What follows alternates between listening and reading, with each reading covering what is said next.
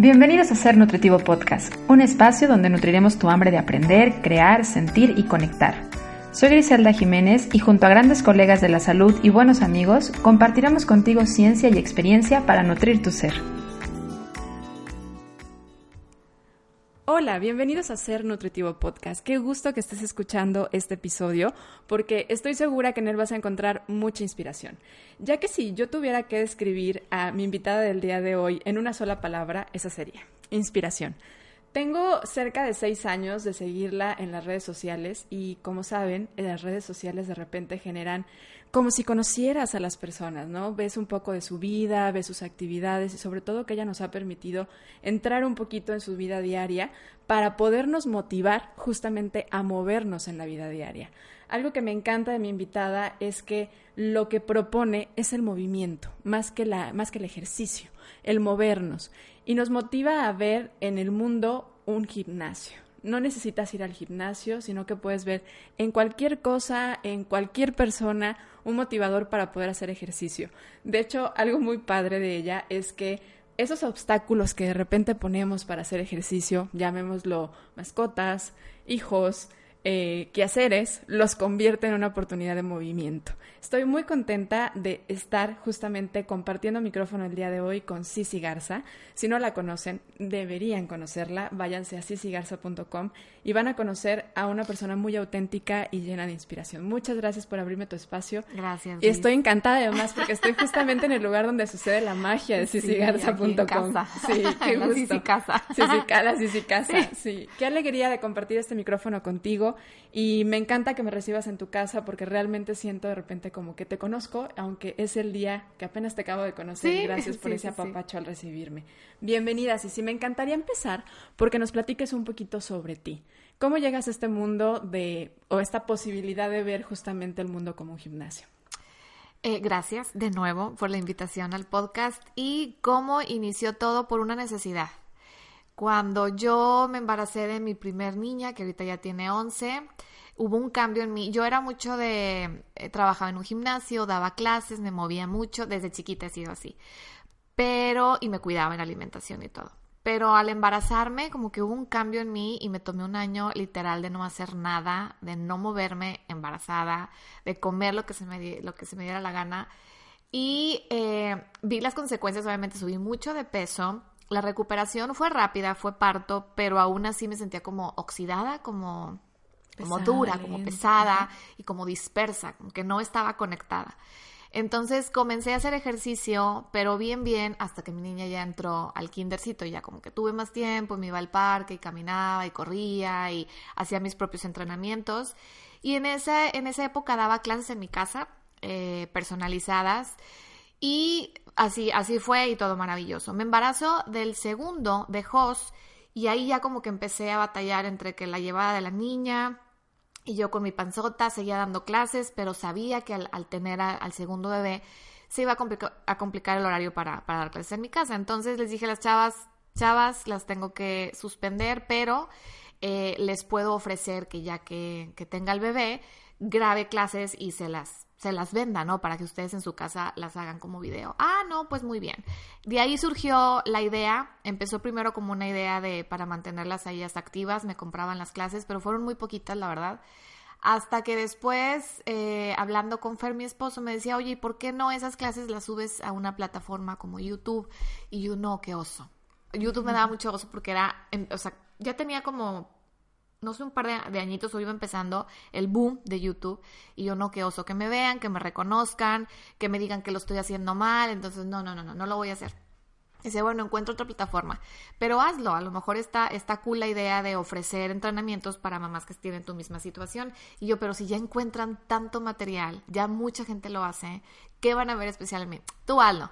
Total, me empecé a grabar con una cámara que él me prestó de fotos, cámara muy chiquita, eh, me grababa, eh, me equivocaba y tenía que volverle a poner stop y otra vez rec y quitar el video y ahora decía, bueno, ¿y ahora con este video qué hago? Porque pues, tenía que tener algún tipo de edición porque se veía literal donde me equivocaba, donde apagaba, donde prendía. Yo me presentó el eh, iMovie, me decía, bueno, pues tienes una computadora Mac, tiene iMovie, pícale. Entonces empecé a, a, meter videitos que tenía de mi teléfono, de, de mi familia, de los niños, de él y empezaba a moverle que si cortar, pegar, ponerle música, hacer el famoso fade out y, ponerle texto. Me empecé, me emocioné demasiado. En dos días logré como editar mi primer video. Y entonces eh, descubro eh, por esa época la plataforma Vimeo que es como un YouTube, pero como más escondido, como más artístico, indie, que yo decía, nadie lo conoce, aquí sí puedo subir mis clases. y el enlace, ajá, el enlace lo comparto y ya no me da tanto oso que cualquier persona como que me pueda ver. Y de ahí surgió el, el, el proyecto de videoclases, lo empecé a promover en Facebook con mi gente conocida porque no tenía fanpage. Y una, Fer me compartió, mi esposo es fotógrafo de bodas, entonces él me comparte y una amiga de él, bueno, una eh, fotógrafa, seguidora, amiga, Arodi, de, de, San Luis Potosí, me dice, oye, estoy interesada, yo te compro tus clases. Y empezó a documentar sus cambios de antes y después. Y entonces eso después yo lo compartí y fue donde empezó a agarrar más atención de, ah, esto sí funciona. Y de ahí ya surgió, me, me, aventé a redes, me fui a una fanpage y ya el resto, hasta aquí, ¿no? Esa historia es eh, de voz en voz de boca en boca, eh, sí en algún momento he pagado a Facebook para que me anuncie o algo, pero la verdad es que la mayor promoción ha sido por recomendaciones de, oye, esta chava tiene videos que hace ejercicio en su casa y sus niños se ven alrededor gateando y ella fluye, ¿no? Y ella continúa, o usa el niño como pesa, o usa una silla, o una mochila, o un trapo de cocina. Empecé a usar todo lo que tenía en mi casa y a, promover eso, que no necesitas comprar equipo forzosamente o ir a un gimnasio o tener una caminadora para hacer ejercicio. Lo puedes hacer con tu propio cuerpo, con tu propio peso y con tu ambiente. Entonces, y creo que desde ahí nace también mucho como, como esa empatía, ¿no? El verte que lo hacías en tu casa, que lo haces con, con tus propios retos en tu casa, con tus actividades diarias, nace la empatía de muchas mujeres de decir, es que entonces yo también a lo mejor sí puedo. Claro. De decir, es, es una mujer como yo que tiene que hacer de comer, pero aprovecha unos minutitos mientras hace la comida para ponerse a hacer unos desplantes mientras se cose algo, ¿no? Entonces empieza a surgir ese lado empático donde nos podemos reconocer en la otra persona y ya no lo vemos como alguien lejano. Algo lejano. Que sucede mucho cuando vemos, porque bien lo decías, o sea, si hay muchos entrenadores en línea, definitivamente, y sobre todo ya en la era en la que estamos hay muchísimos entrenadores, como también hay muchos nutriólogos, pero la empatía que logras con una persona depende mucho de cómo es, esa similitud, ¿no? Así es. Y creo que el, mostrarte humana ha sido parte esencial de esto, ¿no? Como tu ser, a cómo eres, a cómo eres. Sí, Ahora, me gusta mucho cómo promueves esta parte del movimiento más allá de llamarlo ejercicio, porque tú eres entrenadora de pilates, a eso te enfocas, ¿no? Pero también hablas de, ok, no es aventarte 40 minutos, una hora todos los días, es actívate, muévete, ¿no? Es que se, se, sacan de onda cuando les digo que a mí el ejercicio no me gusta. Porque desde chiquita yo, la forma en cómo me ejercitaba o me movía era a través del baile y de la música. Estuve en ballet, estuve en jazz lírico, en actuación, todo era la, la expresión a través del cuerpo. Eh, nunca fui, porque sé que hay muchas mujeres y hombres que desde, desde pequeños son atletas o bueno, están, les gustan los deportes, les gusta correr, eh, les gusta algún deporte como más rudo y le invierten tiempo y, y, y, mucho esfuerzo y estar en un equipo y competencias y todo. Y a mí la verdad nunca, no me llamó la atención, me gustaba más como el movimiento libre. Eh, donde también como que las emociones pudieran tener voz, ¿no? Como expresión, un poco más artística. Así es. Y cuando yo eh, durante mi durante la secundaria era baile, en preparatoria dejé todo, me la pasaba comiendo y estudiando y parrandeando. Llegué a la universidad y era como un, ok, ya me tengo que mover, ya tengo 18, 19 años, este cuerpo ya no es el de antes, imagínate, o sea, a los 18. Y entonces entré, estudié en el TEC, la carrera de comercio internacional, y me metí al gimnasio que tenía, ¿no? Entonces todos los días iba a las 6 de la mañana, porque mi primer clase era a las 8, creo. Entonces me iba a las 6, hacía caminadora, tantitas máquinas, pero la verdad así como iba como, no, no tenía camino. Pero había una clase de, de aerobics que me fascinaba porque era música y era muévete y era sigue un, un instructor y diviértete y suda. Me encantaba esa clase. y después me bañaba y me iba a las clases. No, pero la verdad es que nunca fue así como, ah, no, súper enfocada, porque el gimnasio nunca me llamó. Después audiciono para como el cuerpo de baile de, del, del TEC y me encanta, ¿no? No lo veía como ejercicio, lo veía como, pues, como que me gustaba bailar, no era como voy a ensayar porque entonces voy a ensayando me mantengo mi cuerpo, no, era voy a ensayar porque tengo que ensayar porque en tres meses es la función y, me gustaba, ¿no? Y después salgo de la universidad, empiezo a trabajar en oficina y era una godín que no movía un dedo. Era sentada todos los días de 7 de la mañana eh, a 4 o 5 de la tarde, media hora de comida, eh, fumaba, tomaba refresco y galletas y demás. Era la godín, yo era godín, godín. Y por esa época una muy buena amiga mía, Nora, me dice, oye, abrieron por el sur, vivimos acá por el sur de Monterrey, una academia de pilates. Y vamos o qué. Y yo, pues no sé qué es, pero vamos. Llego y desde que empieza la clase quedo enamorada. Mi primer clase fue usando una pelota de las grandotas. Bueno, yo parecía oso panda, me caía y me caía, pero la música, el movimiento de la maestra, quedan movimientos muy balletescos, pero no solo ballet, también traía como un poquito ahí de específicos y que yo le denominaba, bueno, es como acondicionamiento físico o ejercicio, pero mezclado con mucha conexión del cuerpo y con mucho baile. Me encantó, me quedé enamorada, de ahí eh, seguí yendo a clase, seguía trabajando, metía mi ropa y eso sí me motivaba, salir del trabajo y llegar a mi clase de pilates.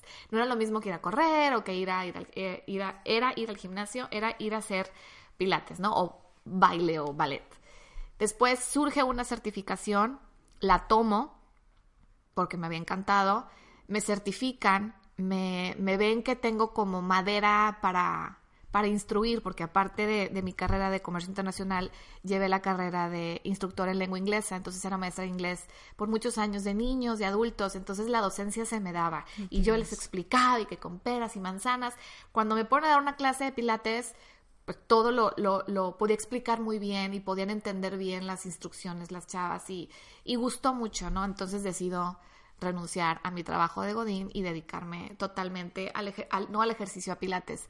Pero regresando a que no me gusta el ejercicio, no soy una persona que si me dicen, si, si, tuvieras que volver a estudiar una carrera, ¿sería algo de deporte? ¿Sería como de condicionamiento físico, cultural? Exacto. No, no sería esa yo creo que sería algo, no creo que exista esa carrera, siento yo que si me regreso en el tiempo tendría que estar buscando talleres, cursos, certificaciones de muchos tipos de técnicas que me ayudaran a, formar lo que tengo ahorita, que fue básicamente lo que hice. Estudié comercio internacional y por separado empecé a estudiar y a certificarme en diferentes técnicas y me he seguido eh, preparando yendo a diferentes eh, como congresos y solamente escojo las clases. Sí escojo obviamente de meterme una clase de HIT y porque sí lo disfruto, pero lo mío, lo mío es cuando hay clases eh, de quién aprender de pilates o de yoga o de baile, son las que sigo mucho y son las que me, motivan a moverme diariamente. Y, la base es la música. ¿Y por qué ves el movimiento como algo tan importante? Yo creo que eh, como instintivamente sé que el movimiento es una parte esencial del ser humano. El, cuerpo humano se hizo para moverse, si no, no tuviéramos eh, la, exacto, ni, ni la, ni la ni el físico para, para podernos mover, ni las piernas, los brazos, los músculos, los huesos para mantenernos erguidos, etcétera, ¿no? Es, es, es, eh, es parte fundamental del ser humano y no nada más para movernos, porque nos podemos mover por cualquier razón y no tendríamos como un sentido de para qué nos estamos moviendo. Si no nos moviéramos, ya nos hubiéramos, eh, ya hubiéramos muerto desde hace extinguido. Te lo pregunto sí, porque se me hace muy interesante este planteamiento de decir, ok, hay gente que de verdad tiene una dificultad por ir y monitorear su frecuencia cardíaca y por ir al gimnasio tanto tiempo y son tantos minutos de cardio, luego te vas al, al trabajo de fuerza o llevar una clase de spinning tanto tiempo, pero planteárselo desde este lado de el movimiento es parte de la vida, sí. ¿no? O sea, es muévete por tener fuerza, muévete por el, milagro que tienes energía para poderlo hacer, para que sienta la circulación tus extremos, creo que te empiezas a conectar con tu ser. O sea, es más allá de por ir y sudar lo que te acabas de comer, por ir a convertir la glucosa en energía, es sentir cómo fluye esa energía en tu cuerpo. Y creo que lo vuelve un poquito más como más espiritual, ¿no? Más contactarte contigo, o sea, conectarte con cada parte de ti. Y me gusta ese planteamiento como, como en el que lo, lo generas de no es por ir a quemar calorías.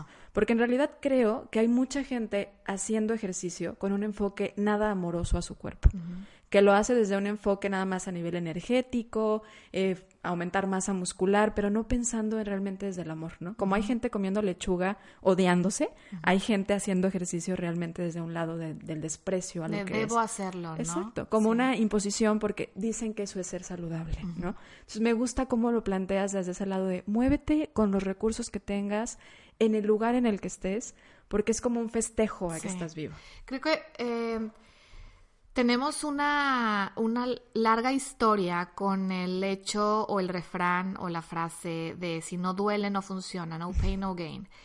Y no nada más en el ejercicio, en todos los aspectos de la vida, si no hay sacrificio, si no batallaste, si no te la pelaste, si no tuviste eh, sudando o no te desvelaste, estoy hablando de todos los... Eh, de todos los aspectos de la vida, ¿no? De todas las áreas, entonces no funciona. Entonces no te va a dar beneficios, no vas a avanzar y yo era de ese pensamiento, últimamente está cambiando un poco porque no debe de ser así. Lo debes de hacer desde un lugar de amor, como tú dices, y cuando es desde un lugar de amor, a lo mejor y sí vas a batallar un poco, pero no lo veas como un sacrificio, no lo veas como que debe de doler, si no, no va a funcionar. Ahora cada vez más en redes sociales ya se está viendo esto que estamos hablando, que es el amor propio y cómo amarte y apapacharte a través de diferentes formas eh, de meditación, tiempo para ti, eh, movimiento, etcétera. No, pero años atrás no, estaba muy desconectado todo y era haz ejercicio si quieres estar buenísima, si quieres estar durísima. Y también el hecho del, del pensamiento o del, del concepto haz ejercicio o muévete cuando tengas ganas y cuando no descansa. Lo están viendo como muy muy laxo, como el body positivity de repente también está entrando mucho en, ah, sí, bueno, entonces déjate. Al cabo, y no, no de los polos, ¿no? Los extremos. nos estamos yendo a los polos y la idea es que cada quien tenga su centro y su centro va a ser muy diferente a tu vecino. Entonces, aquí lo importante es dejar de ver qué está haciendo la amiga, qué está eh, trendy en redes de ejercicio y de alimentación y demás, qué te funciona a ti. Y si a ti no te gusta el, el, el, el cycling, el indoor cycling que traen ahorita mucho de moda con música que a mí me fascina, pero mucha gente lo critica, o mucha gente critica el correr, o mucha gente critica el hit o el crossfit porque te vas a lastimar las piernas. A ver, ¿Te gusta hacer CrossFit? No, no me gusta, pero eh, me han dicho que se te pone el cuerpo súper padre, entonces voy a entrar. Ok, pruébalo, dale. Pero lo más seguro es que pueden pasar dos cosas. O te va a encantar, que a lo mejor no sabes que te iba a encantar y qué padre, dale.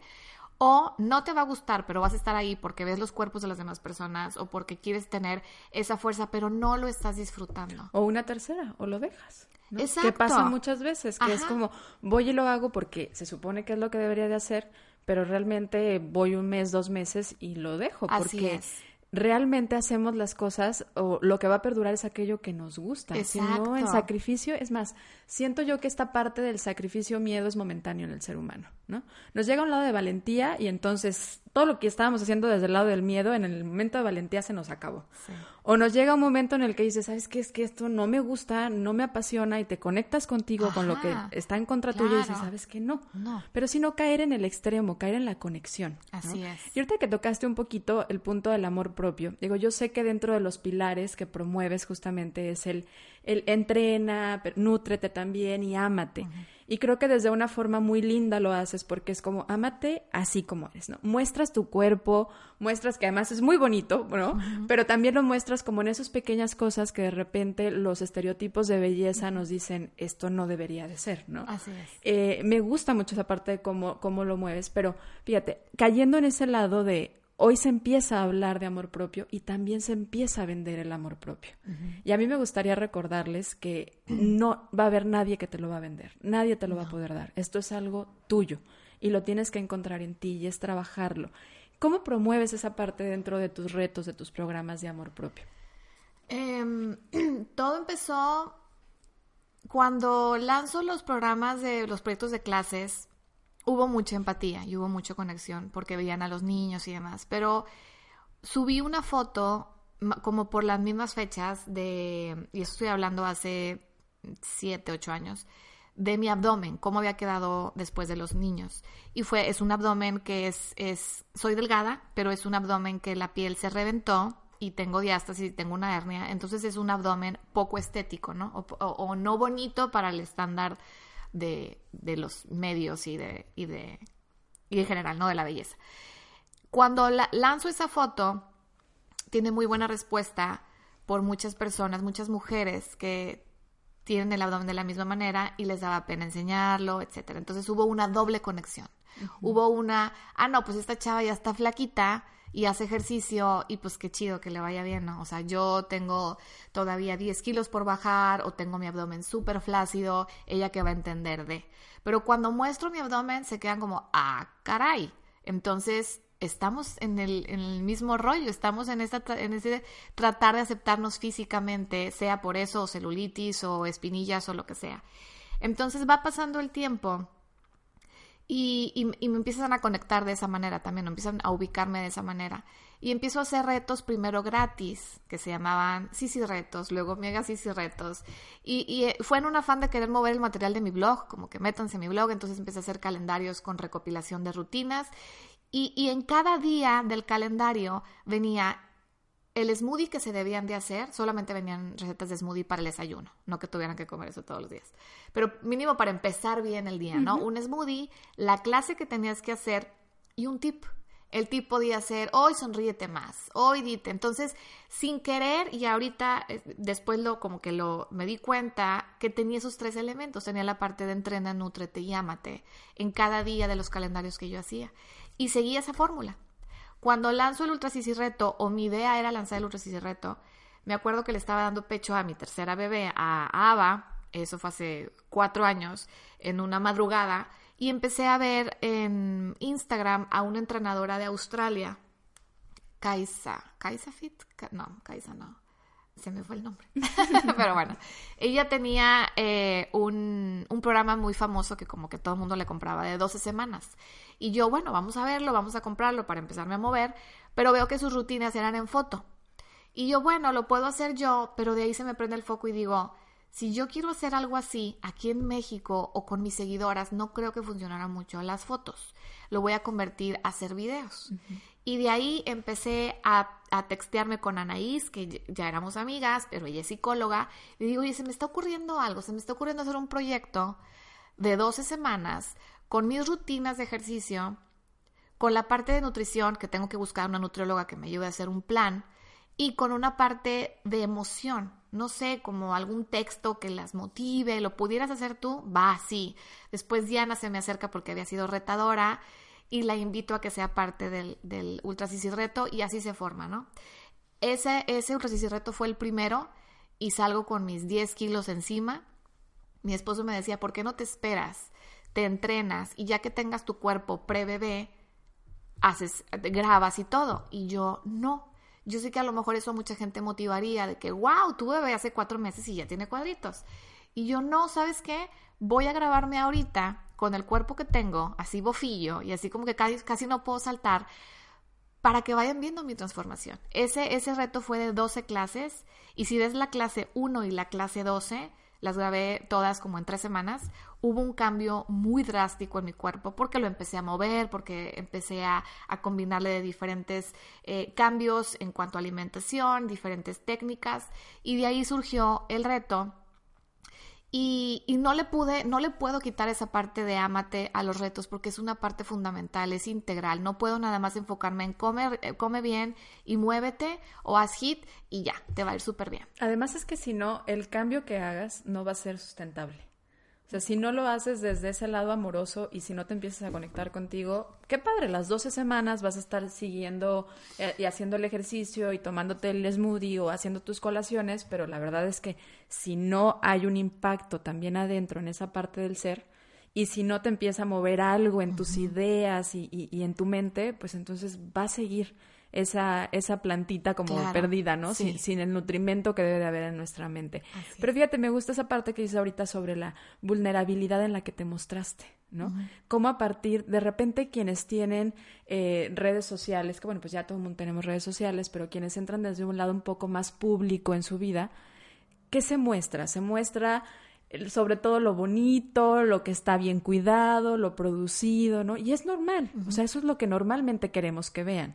No nos mostramos en nuestra vulnerabilidad, pero a partir de la vulnerabilidad crecemos y crecemos todos. Cuando nos mostramos vulnerables, cuando mostramos aquello que no nos gusta tanto, cuando mostramos lo que de repente quisiéramos que estuviera detrás de bambalinas, ahí es donde podemos conectar realmente con las personas. Y, y, contigo mismo, porque sería muy mentiroso de mi parte y muy... Em, se me fue la palabra, muy... Mm, se me fue la palabra. El decir que todo lo que yo publico lo hago por las demás personas. La verdad no. La verdad, y siendo bien sincera, y yo creo que esto es lo que todos hacemos, pero no lo podemos aceptar, es que si tienes una red social y estás mostrando algo, es porque quieres mostrarlo, no quieres ayudar a nadie. Yo sé que muchas veces eso pensamos y queremos, y esta es como nuestra bandera de sí, yo esto lo hago para ayudar a las personas a que, qué bueno que lo pienses así, pero siendo bien sincero, esto lo haces primero porque necesitas ayuda tú y es una forma de decirlo para autoescucharlo y, y, por eco le llega a mucha gente y qué padrísimo, pero si yo he mostrado mis estrías, si yo he mostrado mi abdomen, mis pompas, mi celulitis, es, no es, al principio pensaba, es que quieres aceptación, pero no quiero aceptación de las demás personas, quiero aceptación de mi parte. Y en el momento en que yo, eh, al, al romper esa vulnerabilidad y el mostrarme, es como un, sí pude, es como un hablar primero de mí antes de que hablen los demás de mí, entonces primero yo me muestro. Siempre me acuerdo de la película de Eminem, eh, The Eight Mile, creo que se llamaba, que era de raperos, que en, en, la, en la reta de rapeo, eh, él, no sabe qué va a decir y qué va a decir y qué va a decir. Entonces, él va primero, porque normalmente nunca quieren ir primero, quieren ir siempre al último como para ver qué van a decir de los demás. Y él se avienta primero, o lo ponen primero, no me acuerdo, y él saca todo de él. Entonces esto yo y mi mamá y todo, todo, todo, todos los trapitos sucios que pudiera el otro llegar a decirle, se los dijo, él mismo lo dijo, ¿no? Y entonces el otro se queda como, chale, o sea, ya te dijiste todo, ¿no? Es una manera de, de, decir, a ver, soy una persona pública, me van a estar viendo en mis rutinas, a veces me va a salir el pellejo de la panza, a veces me voy a saltar y se me va a mover la nalga y, y, la celulitis, entonces te voy a dar un previo. Todo esto va a pasar, vas a ver mis estrías, vas a ver, o al momento de decirlo, yo es como que respiro, me quito un peso de a lo mejor y si ven y me juzgan y es como un, ah, respiro porque lo saco y la verdad es que tengo un nada de haters en mis redes. Creo que por lo mismo, porque ya te di todo, ya, si ya me ibas a criticar y es como que te quité las ganas y es como, ay no, pues no, mejor ya no, pues ya ella se lo dijo sola, ¿no? Entonces eso ayuda y siento sí que, que el tener redes o el, el exponerte es, es, es por algo que quieres descubrir de ti mismo. Pero sabes, eso le da mucha salud mental también a la gente que te ve el, de repente las redes sociales, sobre todo ahorita las cuentas como Instagram, todas son perfectas, todas son armoniosas, todas tienen los mismos tonos. De repente nos hace sentirnos que nuestra vida no es como la de los demás, ¿no? Porque nosotros sí vemos diferentes tonalidades fuera de eso. Y también eso nos genera mucha más salud mental a los demás. O sea, el decir, pues no pasa nada, no todo es perfecto y, y, encontrar y ver esa humanidad en gente que nos motiva y que por eso se vuelve gente inspiradora, en donde no es que queramos ser ella, sino es que ella nos motiva a ser como, que, como nosotros somos. Y eso es conexión. Y eso es realmente promover amor, ¿no? No el, el querer ser o ponerte o, o, tener la ropa que tiene esa persona o untarte lo que te dicen, que de repente es como donde muchas cuentas que promueven amor propio terminan, ¿no? Como promoviendo ciertos productos nada más. Yo creo que ahí haces un excelente trabajo en el decir es amarnos enteramente y no por amarnos dejarnos o conformarnos, ¿no? No caer en un estado en el que sea conformar con lo que tenemos, sino eh, como, como decir, ¿qué me da paz? ¿no? Así es. Porque realmente el estar en un estado cómodo de confort no necesariamente es un estado de paz. Ya es como conectarnos un poquito más. Yo creo que cada quien, el, el, la... el termómetro de paz es muy diferente para, para cada persona y, y, la única manera de encontrar qué es lo que realmente te da paz es, es entrenar a conocerte a ti mismo, ¿no? Es, es, diariamente decir esto me gusta, esto no me gusta, tan, tan tan sencillo como desde la comida, ¿no? A ver, realmente qué me gusta y qué no me gusta, qué estoy comiendo porque me gusta y qué no porque pienso que me va a pasar o que no me va. A ver, vamos a probar. Y entonces así te vas de afuera hacia adentro, si te da como primero mucho, mucho temor empezar a rascarle adentro, o puedes empezar de adentro hacia afuera, pero es súper importante encontrar qué te da paz, cómo te puedes conectar con, con, tu ser. Eh, y y es básico, y yo creo que para eso existe, ¿no? El, el mundo, como para que el humano se, se encuentre y se descubra, y no lo hace solo, lo hace a través de las demás personas. Ahorita lo que decías de las cuentas de Instagram, sí, hay muchas cuentas muy curadas, muy bonitas eh, en cuanto a estética, colores, etcétera. Si a ti eso te causa estrés, hay dos, hay dos, siempre hay dos sopas. te puedes ir por la de en el momento te da estrés, la dejo de seguir, después descubro por qué me da estrés. O decir, ok, vamos a ver por qué me da estrés. Vamos a seguirla siguiendo. Vamos a dejarla en el Instagram de repente y cada vez que hago scroll y veo una foto de esta mujer o de este hombre y de su vida o de la que posteó y me da un, a ver, ráscale, ¿por qué? Porque si realmente no te diera estrés o no te quitara la paz, seguirás scrolleando y no te importara, pero por algo te estás enganchando. Entonces siento yo que parte de conocerte es conocer también qué es lo que te choca, no nada más tener todo bonito y seguir solo lo que te gusta, porque de alguna manera estás como haciendo a un lado eh, una posibilidad de aprender. Una posibilidad de aprendizaje, exactamente. Entonces, pero si en ese momento no estás listo, no pasa nada. Bórrala y X. Pero se va a volver a presentar. A lo mejor no con esa persona, pero se va a volver a presentar de otra manera. Y, ay, ¿por qué me choca ver esto? Bueno, a ver, vamos a ver por qué, ¿no? es, es, a mí se me hace muy entretenido y me divierte mucho el en mí el ver si alguien me, si algo me molesta, el decir, a ver, ¿por qué me molesta? Y le rasco. Y luego de repente también lo ando haciendo con otras personas, eh, con mi esposo, así de que es que me choca esto. Y le digo, a ver, ¿pero por qué? y a veces es, a veces se presta a que lo platiquemos y a veces me dice, no, no, no, no, ahorita no quiero saber. Me encanta y ya he ido aprendiendo poco a poco a quedármelo para mí misma, pero se me hace un ejercicio muy importante y muy esencial para los seres humanos eh, para crecer. Pero fíjate, es a partir del cuestionarte, ¿no? O sea, es algo te incomoda, cuestionate. Dijiste algo súper importantísimo ahí que es el por qué, ¿no? El empezar a cuestionar, no nada más sentir la emoción y bloquearla, sino por qué estoy sintiendo esto. Así es. ¿Y para qué? ¿Qué me viene a enseñar esta emoción que estoy experimentando? Así es. Y dentro de tus proyectos, ¿cuál ha sido el más difícil? ¿O la situación más complicada que te ha tocado vivir? En cuanto a a, a, mi, a mi trabajo. Mm, ¿Qué será? Pues yo creo lo que dije hace un momento de, de compartir, de... Sí, de, de, tener redes sociales, punto. es, yo creo que eso ha sido lo más complicado. Si yo tuviera una academia eh, presencial de pilates y no fuera nada en línea, fuera toda presencial, bueno, pues tuviera otras broncas, ¿no? Pero el hecho de que mi trabajo es virtual y no nada más es clases, sino también el, el, mostrar parte de mi vida en el ámbito de nutrición, de, de emociones, etcétera. Entonces, todos los días estoy posteando algo o estoy presente en redes, es adictivo, es una adicción también. mi, mi, parte lógica y mi parte así, no, de, no conectada, diría, ay, pero lo tienes que hacer, pues porque obviamente si lo dejas de hacer, la gente te olvida y de ahí tú estás ganando dinero y de ahí tú estás pagando cuentas. Entonces, sí, sí, no, no te duermes en los laureles. Siempre que puedas, postea y publica.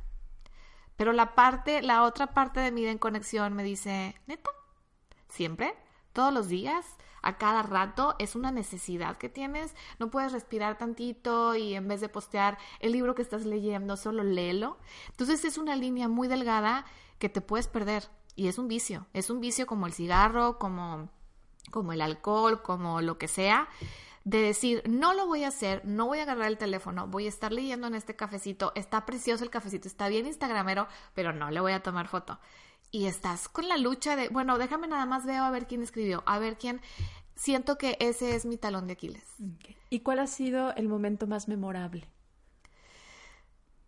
Ah, mm, yo creo que es los mensajes que me llegan precisamente en redes, en inbox o los correos que me mandan o cuando hay reuniones con las retadoras o en el grupo de Facebook de las retadoras, los mensajes que dejan, eh, pues son muy... o cuando me ven en la calle y me abrazan y a veces han llorado y me han dicho es que gracias porque esto y esto y esto y esto y me conmueve mucho y les tengo que decir, tú lo hiciste todo. Yo nada más, o sea, te caí bien, te conectaste conmigo por algo que dije, pero el cambio tú lo hiciste todito y completo y tú decidiste y tú elegiste y eso es lo más importante. Yo creo que eso son las historias eh, de transformación y de cambio. ¿Y es hoy por hoy como tu motor para seguir haciéndolo? ¿O ya encontraste un motor? No, la verdad no ese es el motor, siendo bien sincera. Eh, seguir creando. Para mí el, el estar no ocupada, ojo, porque antes sí era todos los días metida en la computadora, metida en el teléfono, llegué a tener broncas con mi esposo. Y de un tiempo para acá ya he logrado eh, desconectarme más, tener como más, eh, saber dividir cuándo y dónde este, debo de eh, trabajar o, no. Pero sí sé que diariamente debo de crear algo, ya sea algún texto, ya sea alguna foto, hasta ponerle un filtro, hasta cosas muy chiquitas, pero saber que, que, salió de mí, que yo lo, lo creé y a veces lo comparto, a veces no.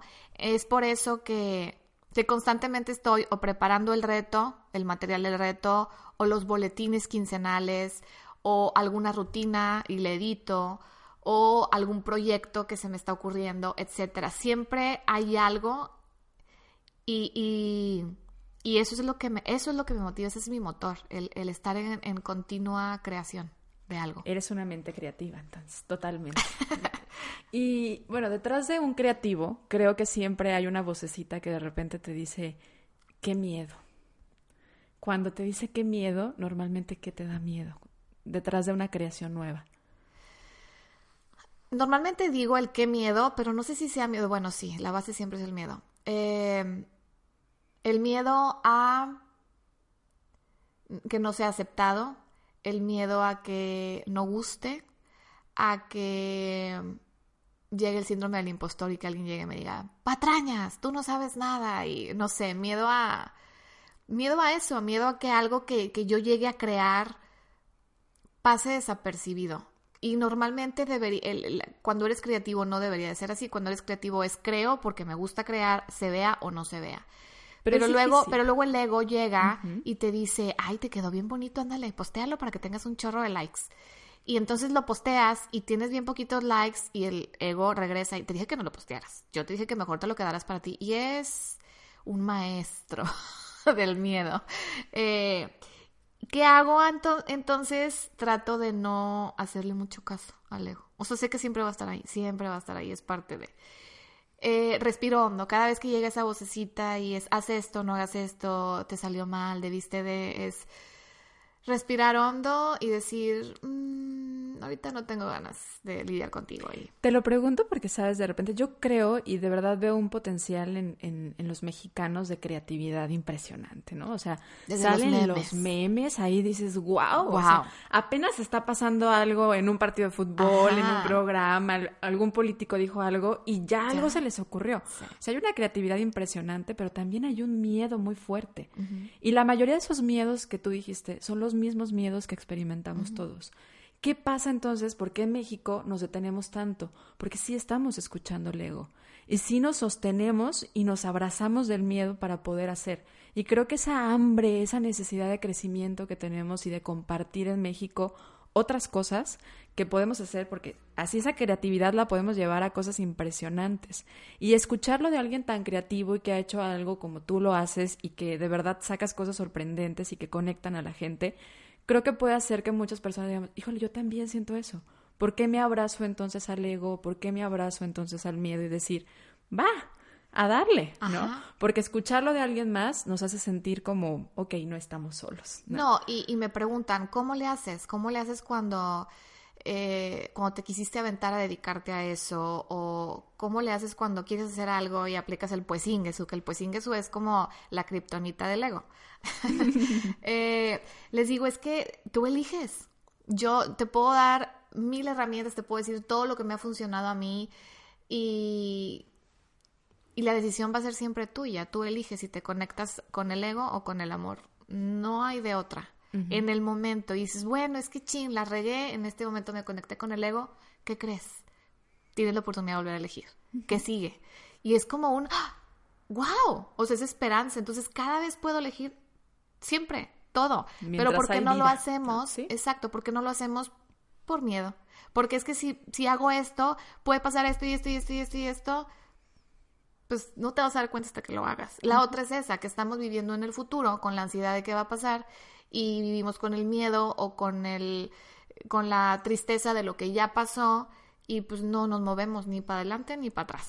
Cargando una historia, ¿no? Y de repente, fíjate, aquí viene hasta, yo he escuchado mucho en, nosotros los mexicanos, como el de, es que somos conquistados, es que ah, hay, un, hay un... Sí, claro. Hay un, hay un autor de libros que es un historiador que se llama Juan, Juan Miguel Zunzunegui, que habla justamente de esta parte, que es quitarnos todos esos mitos que nos dan traumas, ¿no? Y decir, ok, quitémonos esa historia que, nos han venido vendiendo, sí, porque se están volviendo nuestros patrones de ideas y nos están frenando. Así es. Y ¿qué podemos hacer para cambiarla? Tomar una decisión. Así como lo dijiste. Así es. Decide otra cosa. Si esto no te gusta, decide otra cosa. Si sucede todo lo malo que habías pensado, va, pues ya lo habías pensado, Ajá, ¿no? Así es. Si suceden cosas buenas, va. Si no suceden todas esas cosas buenas que habían pensado, vas a aprender algo. Pero viene mucho este miedo también al fracaso. Miedo a fracasar. Que lo vivimos en cuestión de, de, hábitos, también como el miedo al fracasar, el empezar a comer bien, miedo al fracasar, empezar a hacer ejercicio. ¿Por qué? Porque ya lo he hecho y resulta que el miércoles ya no pude hacerlo. Vuelve a empezar. Vuelve a elegir. Vuelve a empezar y repite la misma operación las veces que sean necesarias. Y si a veces el método no funciona, cambia el método, pero busca otros nuevos métodos para ti. ¿Qué herramientas? Digo, yo sé que eres una lectora súper activa, pero ¿cuál ha sido una herramienta que para ti tú digas, esta me ha dado, que ahorita puedas recordar que, que digas, esta me ha dado mucho, que te gustaría compartir? Herramienta. Una herramienta, un libro, un audio. Uy, no, pues muchas. Eh, es que es desde amistades. Tengo amistades que me suman. Siempre, siempre, siempre, siempre, siempre me suman. Y, lo que, y, creo yo que ya me di cuenta que no nada más son amistades que me suman. Creo que mi percepción ya cambió y tengo amistades de todo tipo, pero yo nada más me fijo en lo que tienen ellas que me sume. O sea, no me ando enganchando con, no, es que este me dice, entonces no, mejor no la voy a ver. Llegué a un punto en que ya es, es, es el cambio de percepción.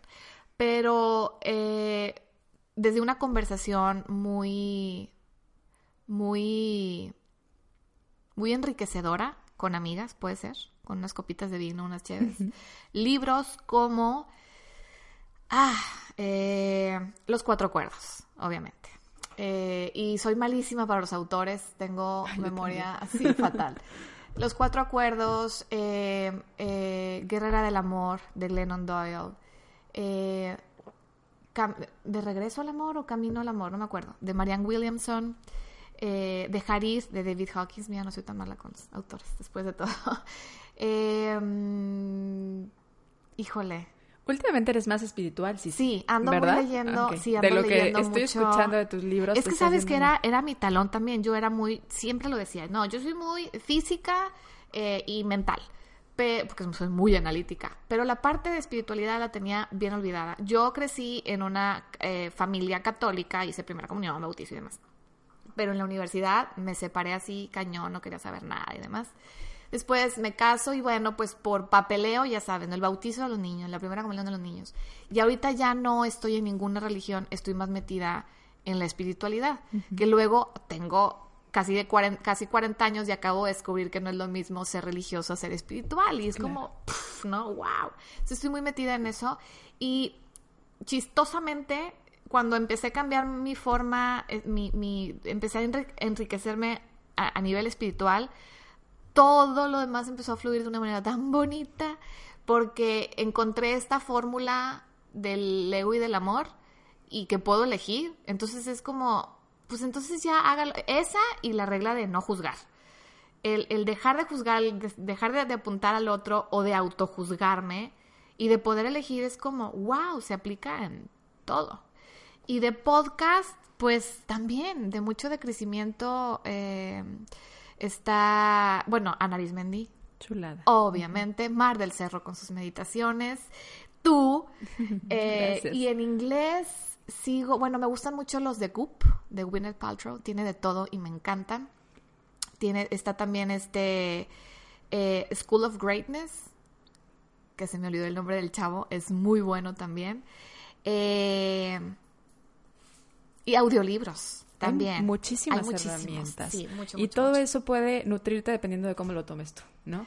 Las herramientas eh, son como los maestros, ¿no? Dicen que, que el maestro llega cuando el alumno está listo. También las herramientas van a llegar cuando estás listo. Sí. Y curiosamente podemos ver mucho lo que la gente tiene hambre o necesidad en ese momento cuando escuchamos las herramientas, ¿no? Ajá. O sea, ¿qué estamos buscando? Hay momentos en donde buscamos cosas mucho más científicas y conectamos mucho más con lo científico y es que estamos en, En una hambre etapa. de razonar. Exacto. Y hay momentos en donde necesitamos conectar más con nuestro lado espiritual, con el lado del amor y estamos buscándolo y en medios hay muchos, ¿no? Es encontrar cuál es la herramienta que tú necesitabas y no dejarle de buscar. Así es. Porque cuando tienes, empiezas a poner una piececita, yo veo la vida como un rompecabezas, pones una piececita y empiezas a acomodar todas las demás mucho más que, fáciles. Ajá. Ajá. Y ya tienes un panorama mucho más Sí. abierto.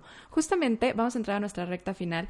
Este podcast habla de que la nutrición es mucho más allá que la comida, que se trata de nutrir el alma, que se trata de nutrir la mente y nutrir, por supuesto, la parte física.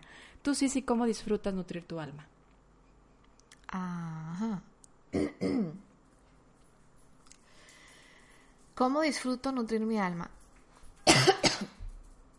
Pues yo creo que va de la mano con lo mismo. Haciendo lo que me gusta. Mande, Tara. Aquí está la perrita. Haciendo lo que me gusta y llámese, puede ser desde prepararme un café hasta leer un libro, hasta ponerme un suéter así suavecito Conexión. conexión, todo lo que me ayude a que me, que me saque una sonrisa, no, no a los demás.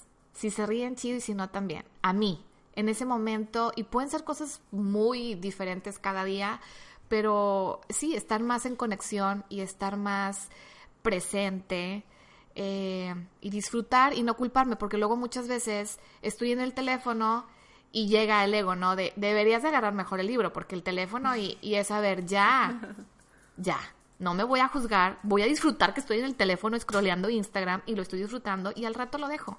Ser más compasiva conmigo. Yo creo que esa es la forma en cómo alimento mi alma, ser compasiva conmigo. Dijiste ahorita algo, me hiciste recordar. Yo venía en el avión y venía haciendo mi meditación porque últimamente estoy en, en la intención de meditar y voy como en mi día 90 seguidos. Muy sabes, bien. wow, qué fiesta. y, y de verdad se ha vuelto algo necesario para mí. Venía en el avión y veía, venía escuchando una meditación y se hablaba justamente de sonreír y reír. ¿Por qué? ¿Qué decía? Fíjate, decía que los adultos reímos aproximadamente 17 veces en un día y los niños hasta 200 o 300 veces en un día. ¡Wow! Qué, qué- qué- qué cambio, ¿no? O sea, fíjate cómo, cómo esa parte de reír sí nutre. Por eso cuando nos conectamos con los niños a veces como que decimos, híjole, jugar. Y venía como una herramienta, juega. Empieza a ver la vida más como un juego. También a veces quítale la seriedad para que te conectes con tu lado espiritual, ¿no? Por eso hay muchas religiones y más que religiones, mensajes importantes de las religiones. Y hay algunas que dicen ser como niños, Exacto, conectarnos con sí. nuestra parte de nuestra niñez. ¿Y cómo, cómo disfrutas nutrir tu cuerpo? Mm, pues con comida rica, no necesariamente saludable, pero sí rica. Perfecto. Soy, eh, con la comida sí soy muy fiel, la verdad. Eh, si en la mañana tengo ganas, literal, de un café con un pan, me como el café con pan. O digo, ahorita me voy a tomar mi smoothie, pero de este día no pase para mi café con pan y me lo tomo en la tarde.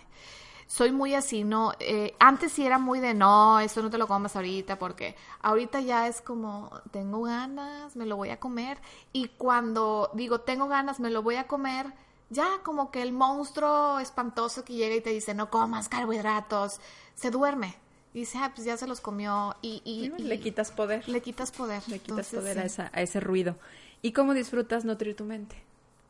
Leyendo, eh, escuchando podcasts, audiolibros, viendo documentales de Netflix así enriquecedores.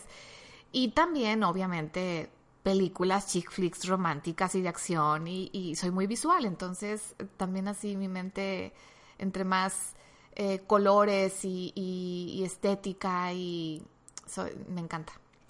Si tú tuvieras el libro de la vida ahorita aquí enfrente de ti y te permitieran escribir una frase con un mensaje para futuras generaciones, ¿qué les dirías?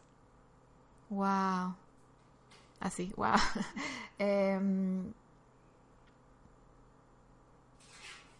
Me estoy poniendo a pensar, sí, ¿eh? Estoy pensando. eh, híjole, wow. Yo creo que sería algo así como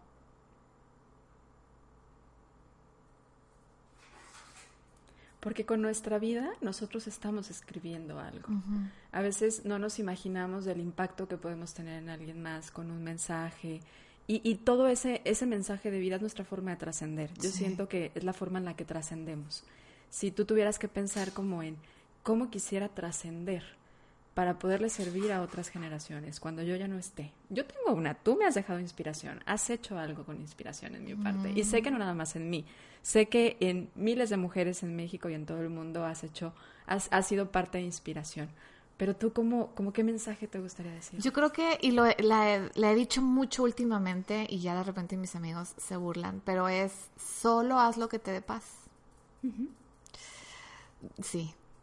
Y luego, porque amigos me dicen, ah, entonces si a un asesino le da paz asesinar, va a asesinar. No, no le está dando paz. Tenemos que, o sea, sí tienes que conocerte muy bien y conocer esa, es, ese, mm, esa emoción o no emoción, ese, ese tú interno, tu ser, y qué es lo que realmente te da paz. Ahora, no lo que te dé paz es meditar todo el día, eh, puedes estar en la montaña rusa, o sea, tu cuerpo puede estar pasando por un estrés químico, no sé, eh, de, de, cualquier tipo, ya sea montaña rusa, bungee, correr, estar escalando una montaña sin, sin arnés o lo que sea, pero si dentro estás en tu elemento y lo estás disfrutando y estás en ese flow que no estás pensando en nada más y estás en paz interna, ahí estás, ese es.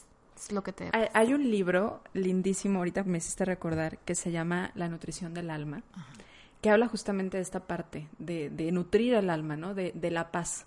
Y cuando yo terminé de leer este libro, llegué a una conclusión, que es mi conclusión. No significa que sea la forma en la que quiera que todo el mundo piense. Recuerden que todo lo que ustedes escuchan aquí, ustedes vean lo que les sirve, tómenlo y lo que no, deséchenlo. Tengan esa libertad. Pero yo siento que esa paz es como algo, como un chip que nos conecta con el universo, con el creador, con lo que tú creas que sea como una energía suprema. Y te dice, esto sí es, esto no es.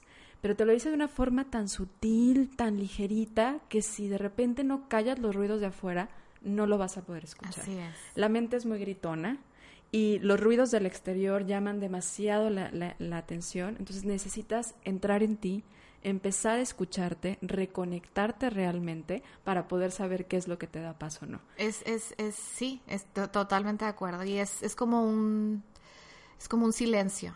El silencio siempre va a estar. Puedes prender un, un, estéreo por mil horas, pero cuando lo apagues, el silencio va a estar.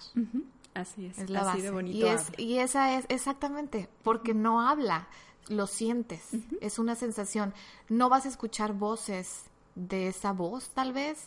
Va a ser más como un no sé cómo explicarlo. Como un calor interno, pero hay que conectarse con él y es poco a poco y es ir nutriendo también el alma. Fíjate, yo pensé que íbamos a hablar mucho más de la parte física, por el movimiento, pero me encanta, me encanta habernos ido por el otro lado porque te das cuenta que es esta necesidad que tenemos de nutrirnos en los tres aspectos. Pensamos en un entrenador y pensamos en la parte física, pensamos solamente en esa parte y realmente son tres pilares bases que necesitamos alimentar todo el tiempo para poder encontrar nuestro equilibrio.